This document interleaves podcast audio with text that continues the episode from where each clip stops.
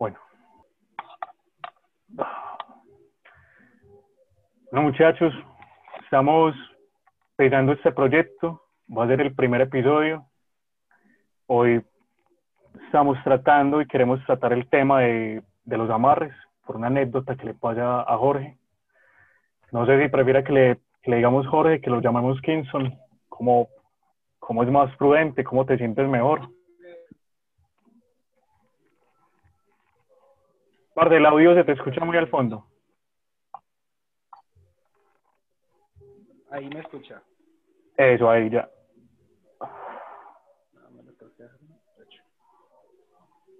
Bueno, Bien. parce, esto es un proyecto que nace, no sé, de dos cabezas. Es el piloto. No sé más cómo manejar esto. Nunca he presentado nada. Tu bicéfalo. Un poco de nervios. Mm, El único Bueno. que está empezando con eso, tranquilo. que vamos pues a darle todos, apoyarnos entre todos. Es el umbral de penumbra. Vamos a cruzar lugares, vamos a hablar de temas muy locos, de situaciones muy extraordinarias, de vivencias que generalmente la gente cuando le suceden trata de negarlo, trata de darle una explicación mediante la psiquiatría o la psicología. Propiamente la iglesia cristiana también delimita todo esto basado en su teología racional. Eh, mi nombre es Joan, compañero Juan Pablo. Y Kinson, bienvenido, Parce. Háblanos, Eh, coméntanos. primero que todo, buenas tardes, noches o mañanas, depende de la hora que lo vayan a escuchar las personas que lo vayan a escuchar o ver. Eh, gracias por dejarme contar mi experiencia acá. También es primera vez que lo voy como a, a compartir con personas que no sean cercanas a mí. Bueno. ¿Comienzo o qué? De uno. Hola. Eh, Kingston, intenta como acercarte más al micrófono. O lo escuchas bien. Yo estoy escuchando bien. Yo también escucho perfectamente a, a, a Kinson. Igual, pues, esto es muy poderoso, esto es la primera vez. Más adelante, es que- más adelante que tengamos pues, las, las, la oportunidad de conseguir mejores equipos, eh, se hará mediante mejores equipos. También entendemos Por que ahí, estamos- por ahí hay unos tutoriales para hacer micrófonos en internet, muchachos, que se hacen con los auriculares de celular, muy sencillos. Para que Esa es. tengan en cuenta. esa es la que estamos aplicando. Parce, bueno, entonces esta idea nacía realmente de una parcera de nosotros, pues la idea de lo que fue el grupo de sentarnos a conversar y hablar sobre nuestras experiencias paranormales, nuestras experiencias más allá de, de este plano. Y pues yo tenía una idea del podcast hace un tiempo y Juan Pablo también. Este, este loco pelilargo también tenía como la idea. Y yo me le, yo me le atreví a decirle, parce, lancemos esto, tenemos el tema, tenemos la, la capacidad, pues no hay nada más, nada más bobo que uno quedarse con una idea y no arriesgarse a hacerla, creo yo. Y en medida de esto, estamos pues presentes, parce, y ayer Kingston nos comentaba una historia que hoy, con todo el respeto, déjame decirte que esa cosa me voló la cabeza. Fuerte, Es interesante, interesante. bastante fuerte, parce. Bastante, bastante. Algo, algo muy complejo. Eso uno en la vida nunca cree que ya encontrar con una bruja, con, con un tipo de amarre de esa manera, pues. Ninguno estamos No, se con- Y más aún, más aún que terminaste teniendo un hijo con la nena, parce, eso debe ser, iba a ser una relación complicada. Eso, por medio Yo, me no, imagino. hasta donde yo lo permita, hasta donde yo lo permita. Esa, esa, es, esa yo creo que es la manera correcta de pensar. Pero bueno, no le demos más rodeo al asunto. Bueno. Volvenos a comentárnosla. Eh, eh, alrededor de la época en que comenzó la historia fue más o menos unos nueve años y medio. Sí, yo tengo 29, sí, más o menos nueve años y medio. Fue en la ciudad de Medellín. Yo, yo en esa época estaba estudiando gastronomía y casualmente por redes sociales, por el Facebook, eh, me encontré con una nena que había visto unos años antes en la ciudad también de Medellín. Ella estaba haciendo la pasantía en una escuela técnica de Sabaneta y yo fui para buscar un curso, pero no me gustó. El caso fue que nos agregamos del Facebook y ya la cosa quedó así. Yo ya me encontraba estudiando gastronomía, terminando gastronomía, y ella vivía cerca al lugar donde yo trabajaba, que era una, una fonda, era cerca de una estación del metro. Entonces, pues, iba a bajar y prácticamente mantenían la casa de ella y ahí me iba a estudiar. Eh, pues hasta ahí normal. Mi hermana trabajaba en el cafetero, ella me ayudó a conseguir una pasantía en un hotel muy reconocido del país, que de hecho fue donde comencé mi carrera. Entonces yo me fui a la pasantía y yo tenía la ventaja de que me hice muy amigo del chef, del sous y me dejaba doblar turno. Entonces yo terminé mis pasantías en dos meses. Como me dejaban doblar turno, a mí me pagaban un poquito mejor y yo pues le mandaba y le mandaba dinero y le mandaba dinero a la nena. Y ella se sentía cómoda con eso, supongo. Después de un tiempo, yo me regresé a Medellín exactamente un mes. Cuando terminé mi pasantía, empecé a buscar trabajo y me llamaron ya no como pasante ni auxiliar, sino como cocinero. A lo que yo me regresé, estuve un año mantuve una relación con la nena vía telefónica, iba mucho a la ciudad de Medellín, pero en ese año empezaron a surgir varios cambios en mí. Yo no iba a mi casa. En ese momento, ¿cuánto tiempo llevas de relación con la nena? Un año y tres meses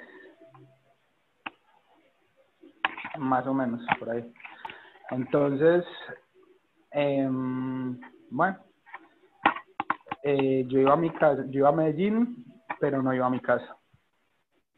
Y siempre eh, me quedaba en la casa de ella y, siempre me observaba mucho mientras comía y a mí me parecía muy extraño, pero pues me terminé acostumbrando, las pendejadas que uno le acepta a la gente, ¿cierto? Eh, y ella me empezaba a decir cosas respectivamente sobre mi familia y yo a decirle que no, que esto, que lo otro, que las cosas no eran así. Y yo empecé a cambiar de mentalidad y empecé a discutir con ella por todo y a discutir con mi familia, con todo, por todo. Pero le seguía mandando dinero. Yo tenía lo que tiene cualquier hombre joven de 21, 22 años trabajando en otra ciudad en un lugar donde tiene los alimentos todos los días. Entonces, yo tenía una cama, televisor, el y ya. Pero la nena juraba que yo tenía una vida pues hecha y derecha porque le mandaba dinerito. Y aparte uno cocinero. ningún cocinero va a tener una vida hecha y derecha por profesional que sea. Entonces, eh, la cuestión empezó pues a, a, a, ponerse más seria. Ella, ella se me enojaba cuando llegaba la quincena que me tocaba pagar el arriendo así, porque no le podía mandar más, que mire que necesitaba esto, que necesitaba lo otro. Yo ya me empecé como, eh, como ya no me está gustando. Y empezábamos a discutir por todo, por todo, por todo, por todo.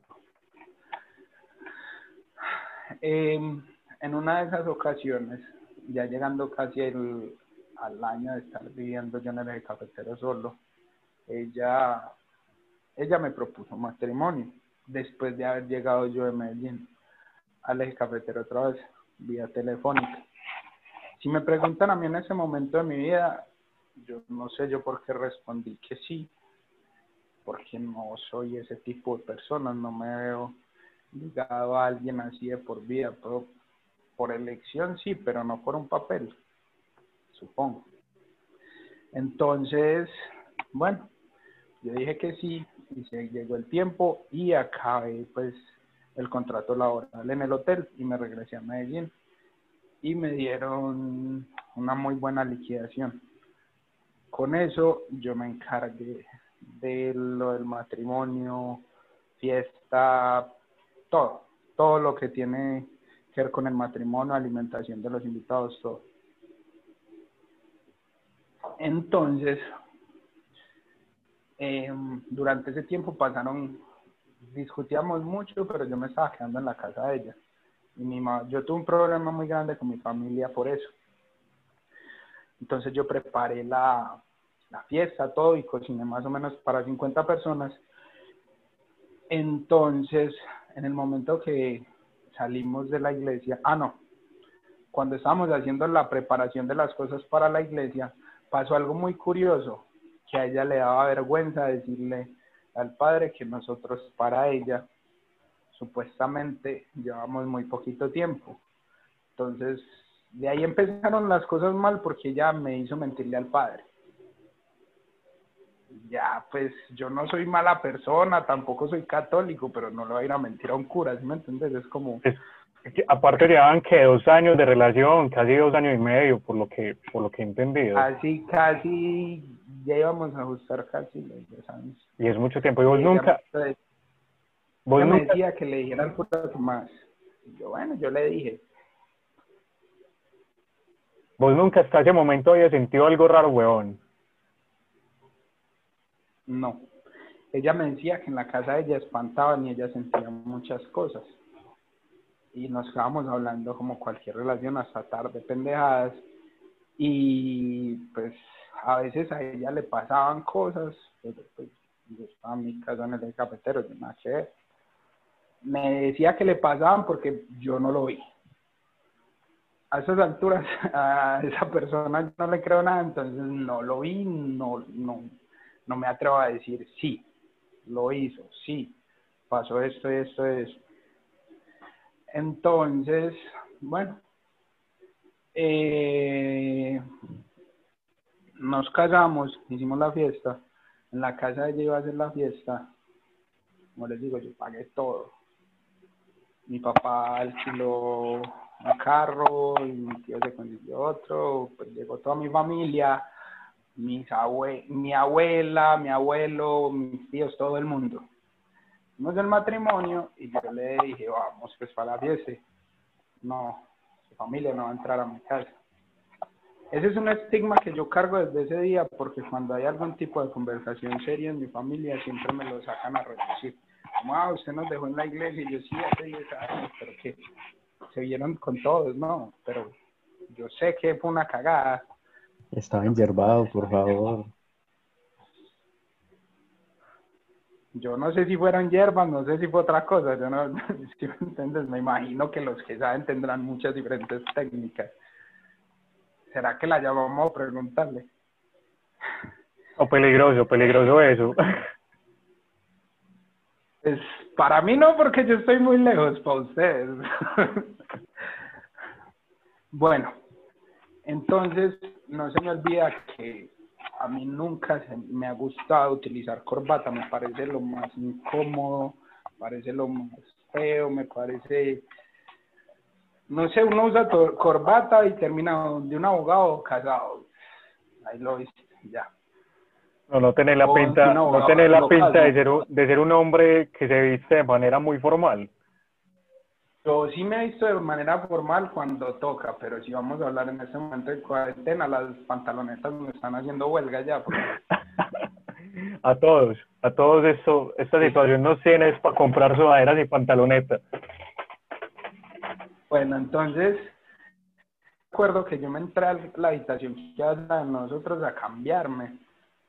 Y ella entró detrás de mí y me cogió así de la cara esta va a ser su nueva familia, olvídese de su familia, esa familia no lo quiere, esto, lo otro. A mí no se me olvida que me estaba mirando a los ojos. En ese preciso momento, yo pensé y sentí, ¿qué puta se está haciendo acá? Ya. Después, te agarró de la cara, te cogió la cara y te dijo eso así. Yo he tenido conversaciones con ella y ella dice, y ella, ella jura y perjura que mi mamá es una bruja y que mi mamá le terminó el matrimonio y que no sé qué, pero ella lo terminó en ese preciso momento. Para mí no fue ni la brujería, para mí fue eso. ¿Cómo me va a cambiar a las personas que me dieron la vida y a los que me criaron por mente que conozco hace unos días? Pues? A mí, a mí en ese momento se me erizaron los pelos, porque es, pues yo no sé, yo sentí como una energía repesada cuando dijiste eso porque me imagino que me imagino que vos en ese momento más allá de haberte sentido incómodo sentiste algo raro weón sentiste algo que no es algo que está fuera de lugar.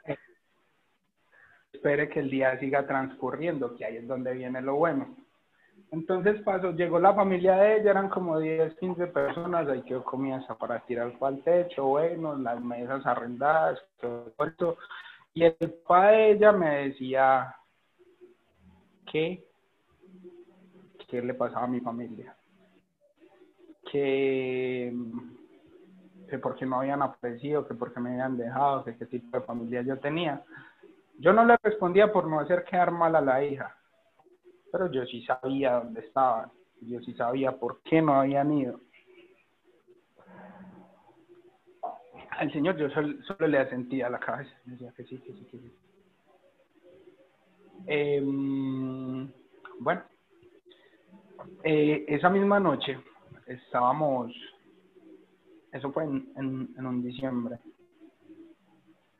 esa misma noche estábamos pues todos reunidos y las dos copas que utilizamos para el brindis de nosotros dos estaban sobre los gabinetes de la cocina. O sea, imposible que nadie las coja a menos que fuera o el papá de la nena o yo, porque éramos los más grandes de la casa, nadie alcanzaba si no se montaba el mesón de la cocina.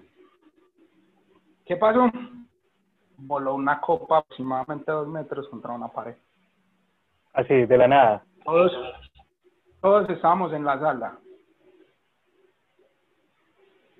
Llegamos y vimos la copa contra la pared. No puede que haber vuelta nada. Y para que atraviese desde la parte de arriba del gabinete hasta la pared, hay que tirarla duro. Pues sí, no, yo, yo sé que los fantasmas cierran todo, pero cuando están bravos, están bravos. Menos mal no había nadie ahí. Eso quedó muy raro, que no sé qué, y la señora, la mamá empezó a decirme que mi mamá era bruja, y con una huevona, que su mamá bruja, que su mamá bruja. Yo tenía la idea de quedarme en Medellín, estaba buscando trabajo, pues no tenía en ese momento trabajo y tenía que responder por mi esposa.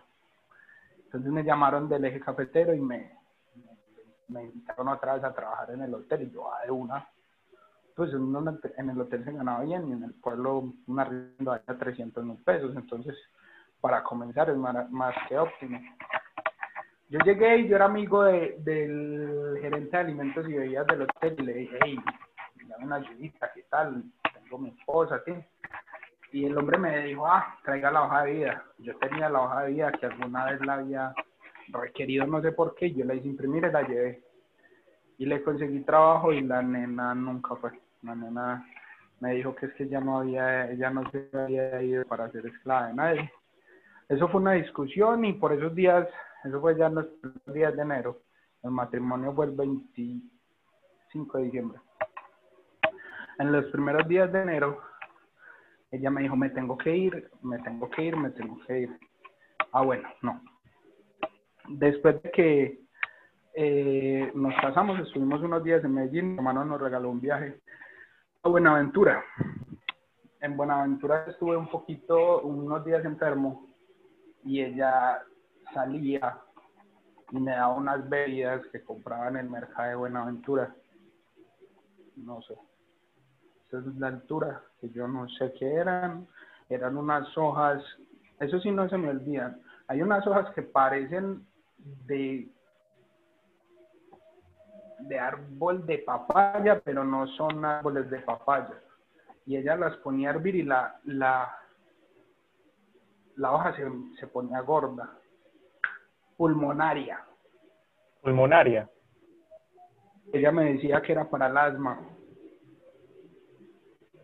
Bueno, yo me las tomaba. Cuando de ahí, de Buenaventura, eso queda para el lado de Nariño, nos atravesamos hasta el eje cafetero, hasta el Quindío. Entonces uno coge la vía desde Buenaventura, se va, pasa a Uga y ya hay una desviación que se mete para el eje cafetero para no entrar a Pereira directamente, sino para los pueblos de Armenia. Y por ahí llega uno humanitario. Nos metimos por ahí, llegamos hasta Quimbaya, conseguimos una casa y empezamos a ir allá. Pasó lo que ya les comenté del trabajo. Ella se fue porque la mamá estaba cumpliendo años, ¿cierto? Eh, bueno, la mamá estaba cumpliendo años y nos conseguimos los de los siquetes, no puedo decir que se lo di porque en ese momento yo estaba arrancando a trabajar, nos conseguimos los de los siquetes, se fue 15 días y regresó. Y cuando regresó el problema fue que yo esperaba otra cosa diferente, es que usted me, me, envió a mí una idea muy diferente, y si a mí me mandaba dinero, yo creí que usted tenía una casa llena de todo, pues con todo, y yo, pues, una cama, conseguí una estufa para que cocinemos, la lavadora lo traigo los fines de semana, yo no necesitaba nevera. No, pero es que fue un problema que se generó. ¿Qué pasó? No, nada, nada, continúa. Eh, fue cierto problema que se generó ahí, pues estuvo una semana, una semana y media y se regresó otra vez para Medellín. Ya cuando se regresó para Medellín, las actitudes ya eran muy diferentes. Yo la llamaba y que ya no era nada, que esto, que lo otro. Y yo le había mentido. Entonces yo dejé abandonada mi carrera, que apenas estaba empezando por irme detrás de ella. Cuando la llegué a buscar, me dijo que no, que no había nada, que no sé qué. Listo. Pero ahí es donde se empieza a poner interesante la cosa. Yo conseguí un trabajo de alta en, un restaurante de alta cocina en Medellín, muy bueno y reconocido para la época. Me hice amigo era el chef y al principio todo bien, pero todo se empezó a tornar agresivo cuando yo me di cuenta que lo que yo preparaba se dañaba al principio una, dos veces más rápido que los demás, hasta que llegó al punto de que yo cortaba un tomate y en 20, 15 minutos estaban saliendo hongos. Y tengo personas que lo vivieron conmigo, que compañeros que cortaban el mismo tomate con el mismo cuchillo. Con el mismo cuchillo, pero con la mano de ellos. Y, no les pasaba nada. No, no pasaba nada.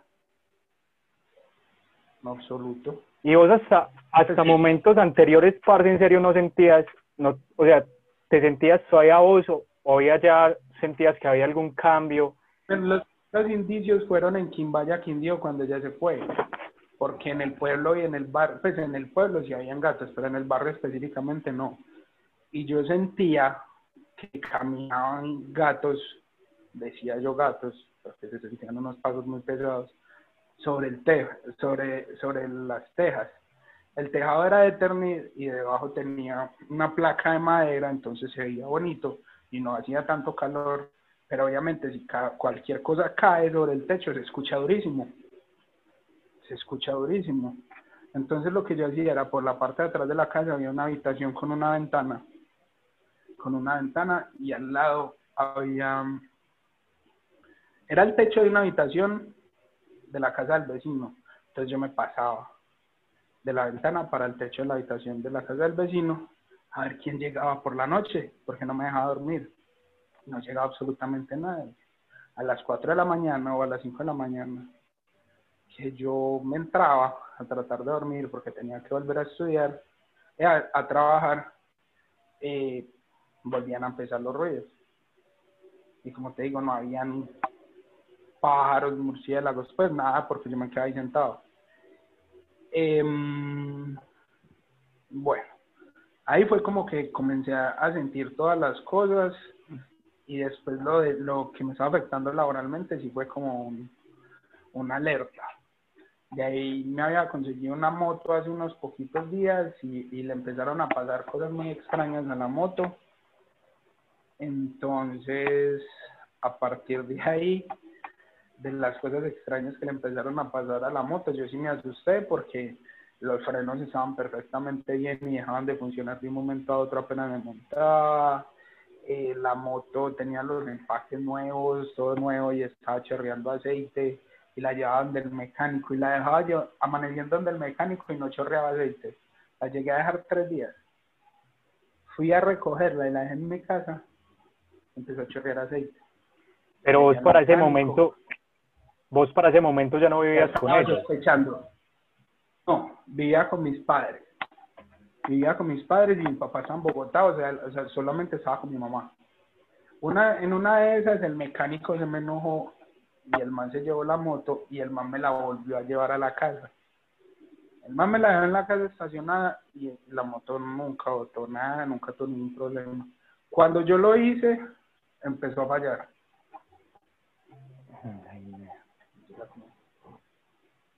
Bueno, entonces las cosas empezaron a tornar más agresivas en la casa porque mi mamá ya me decía que, ella se levantaba, ella salía primero que yo a trabajar porque pues en los trabajos de cocina siempre es en la tarde noche. Y más en restaurante de alta cocina pues ella salía a trabajar y encontraba sal en la puerta.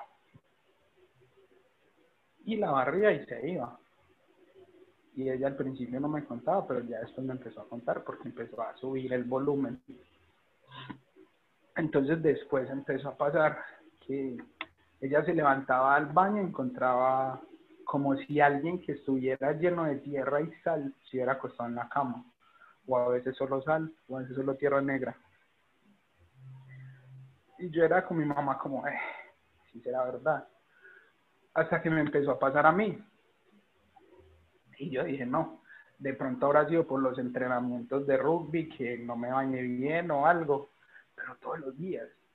Si yo entrenaba martes jueves, ¿cierto? Y entonces, porque todos los días había esa tierra? Hasta que un día yo me levanté y yo tenía mis guayos al lado de la cama, muy tarde de la noche al baño, yo caí en cuenta que la cancha de la universidad donde yo estaba entrenando habían vuelto sintética. Y yo, oh, no puedo ser yo los residuos de una cancha sintética son unas bolitas chiquiticas negras contra lo que yo estoy viendo. Yo empecé a caer en cuenta y, y ahí se pone interesante el cuento mucho más. Porque cuando yo me empecé a dar cuenta que yo no podía dormir, que yo tenía pesadillas, que pues ya lo, lo empecé a asimilar como algo que no era normal. Eh, me acuerdo que yo llamé un día a mi papá desesperado a las 3 de la mañana, a las 3 y 15 de la mañana. Y él me dijo por teléfono la oración de San Miguel Arcángel, yo nunca la había hecho. Y ese día yo dormí. A partir de ese día yo empecé a ver una silueta a partir de la medianoche al frente de mi cama. Encendía la luz y no había nada. Y la apagaba y salía la silueta, llegaba ¿Cómo era? ¿Cómo era la silueta? ¿Cómo era? Una mujer trocita que me podría llegar a mí más o menos al, al cuello. Por ahí un metro setenta. Modo de, sí. Trocita. Yo veía la silueta. Entonces, a mí me daba mucho miedo y yo no me, yo me tapaba, yo me tapaba. Un día hablé con mi papá y me dijo, pues, si no te está haciendo nada, sentate y pregúntale algo. Eh, sentate y, y pregúntale algo. Entonces yo le, yo le pregunté, yo, hey, y entonces en el momento que yo me senté, yo sentí que algo me jaló desde la cama y me regresó a la cama. Y al principio era así, al principio era así, ya después empezó a escalar la cosa y se sentaba en, en, la parte de abajo de la cama y empezó a subir. Al final llegó a un punto que se me sentaba encima y yo me sentaba, yo soy un man de 1.90 que jugó rugby, soy grandote.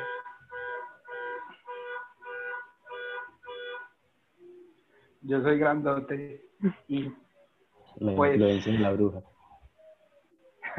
Sí, como, como fue- extraño, como extraño que justamente pasara eso en este momento. Un poco curioso. No, no, no, hay unos niños jugando en la calle y le pegaron al carro. De hecho, por eso miré, porque no lo rayaron, no le pegaron al carro.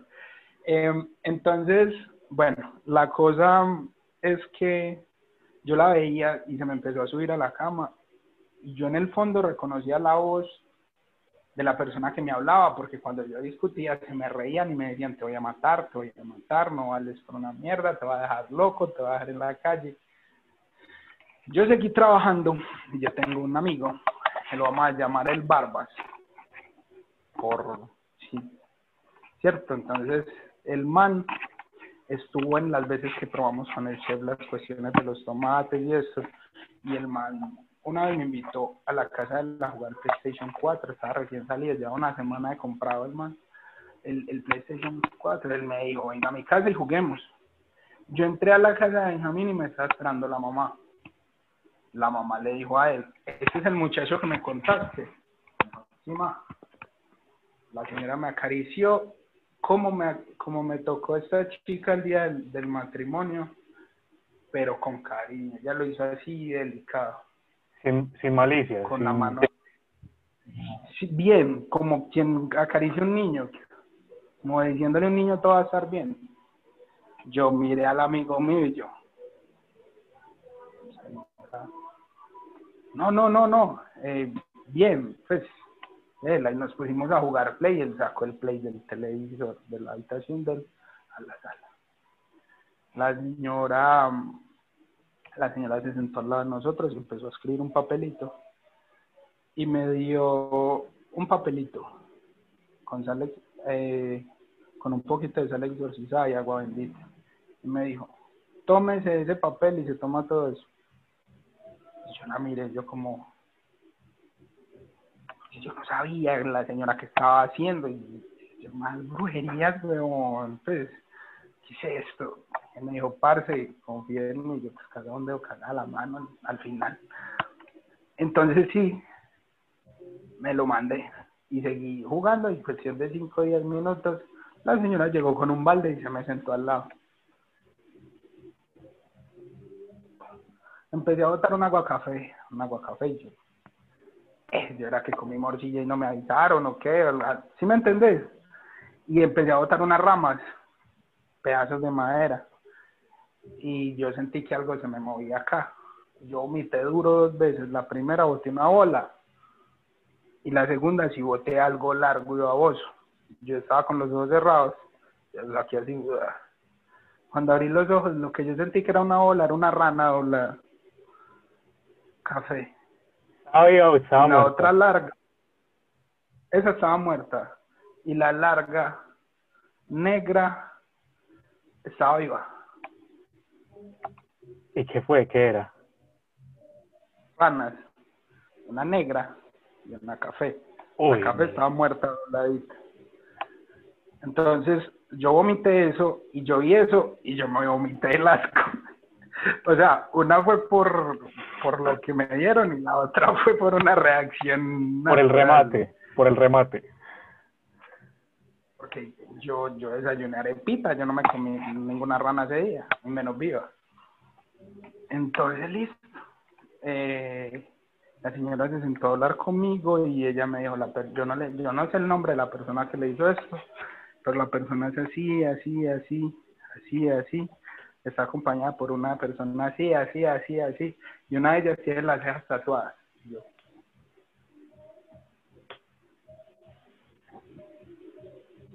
Era, era esta pelea y la mamá. ¿Por qué? Porque la mamá tiene una característica inconfundible en el planeta. El que le tatuó las cejas se las hizo torcidas. Entonces es imposible no reconocerla. Eso es lo primero que le vio. En esa época yo tenía unos un primo por cierta ciudad de la, por cierto lugar de la ciudad de Medellín que le, digámosle primo, un amigo, que le conté la situación. Ah, bueno, yo salí a la casa del amigo mío y le dije, parce, yo no voy a ir al trabajo, yo tengo que arreglar eso. Entonces el barba se fue para el restaurante habló con el que era el jefe, que, es otro buen amigo. Hablamos con él, yo lo llamé y me fui para la casa del primo. Em, bueno, le conté, yo no le pasa esto, esto, esto, esto, esto, esto, esto, esto, y esto, y esto, y esto, y esto, y estoy indignado. Me dijo, ay, ¿qué hay que hacer? vamos a pararla. Yo fui, entonces nos fuimos en mi moto y él iba armado. Como en la unidad sabían, en la unidad donde estaban viviendo ellos, ellos sabían que yo eh, me había casado con la nena, yo entré como un silvestre sin preguntar nada. ¿Cierto? Ah, no, el señor, el señor viene conmigo. Llegamos y la puerta estaba abierta y entré me dieron discutir con ellas y les dije su poco. Em, en ese salió el papá de ellas. Yo me puse a alegar con el papá de ella. El, mi, mi primo sacó la pistola y le empezó a apuntar al señor. El señor se le tiró encima. En el forcejeo tumbaron una matera. En la matera había una vela con la figura de dos personas amarrada con una cinta verde, una cinta roja, una cinta púrpura y una cinta negra. No se me olvida. Había una bolsa como con unos huesitos. Ah, la rana negra tenía la boca cosida. La que escupiste. Tenía la boca cosida. Entonces, em, había una, una bolsa apestosísima ahí que la verdad no sé qué era, yo no la abrí. Y había una cosita pequeñita como un tubo de ensayo con un aceite, con unos punticos negros flotando, eh, con una bala. Y había ropa interior mía que ella había cogido cuando vivíamos juntos. El señor con el talón de la bota quebró ese tubo de ensayo yo miré a mi primo, mi primo me miró y el señor se giró y empezó a golpear a, a estas dos mujeres. Entonces yo le dije a mi primo, parte se calentó, vámonos. Eso fue lo último que yo supe de, esa persona en, mucho tiempo, hasta que casualmente yo me la encontré en, en, la estación del metro de San Javier un día que salía con mi perra y ella pues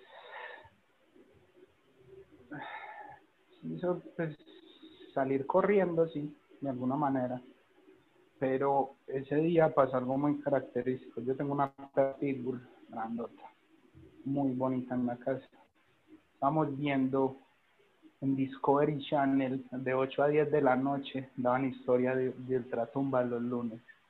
Mi mamá, mi papá y yo nos veíamos.